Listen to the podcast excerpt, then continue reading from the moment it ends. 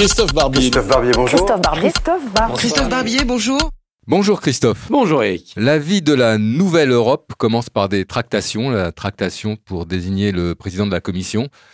C'est très politicien ça, non? Oui, c'est un petit côté cuisine, tambouille. Mais c'est la règle des démocraties parlementaires, surtout quand c'est la proportionnelle. Personne n'a la majorité, toutes les combinaisons sont possibles, c'est normal que ça tourne à la cuisine. L'essentiel, c'est que ça soit fait au vu et au su des citoyens. Parce que toutes ces hypothèses sont dignes. Choisir tel ou tel candidat en façon de tel ou tel équilibre politique pour tel ou tel politique, ça n'a rien de déshonorant, c'est pas de la corruption. Selon les politiques qu'on veut mener, des cocktails majoritaires se montent et ces cocktails majoritaires accouchent d'un président de la Commission, d'un président du Parlement, d'un euh, diplomate en chef, d'un président de la Banque centrale, compatible avec tout le monde, que chacun soit servi. C'est pas malhonnête de le faire, c'est malhonnête de le faire en cachette. C'est un peu la distribution des plats quand même. C'est Vu de l'extérieur et des électeurs européens, et notamment des électeurs europhobes. C'est la distribution des plats et c'est la distribution des places. Mais euh, imaginons que les souverainistes aient gagné. Que ferait-il? Ben, Il ferait la même chose.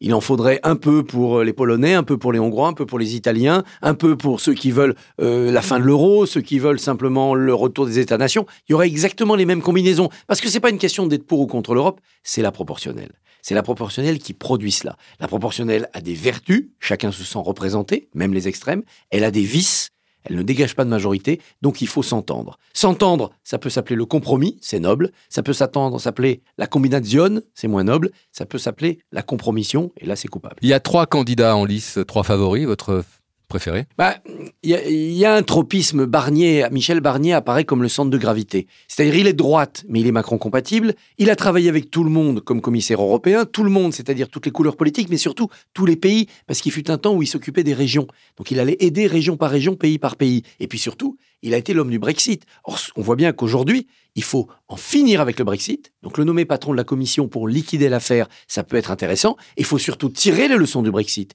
pour que plus aucun pays n'ait envie de quitter l'Union européenne. Il faut faire comprendre aux gens que notre destin, désormais, il est lié ad vitam aeternam. Ça ne veut pas dire qu'on n'a pas voix au chapitre, qu'on ne peut pas se disputer, avoir des débats. Mais nous formons désormais une confédération d'États indissoluble. La République est une et indivisible, l'Europe est multiple et indivisible. Barnier donc. Merci Christophe.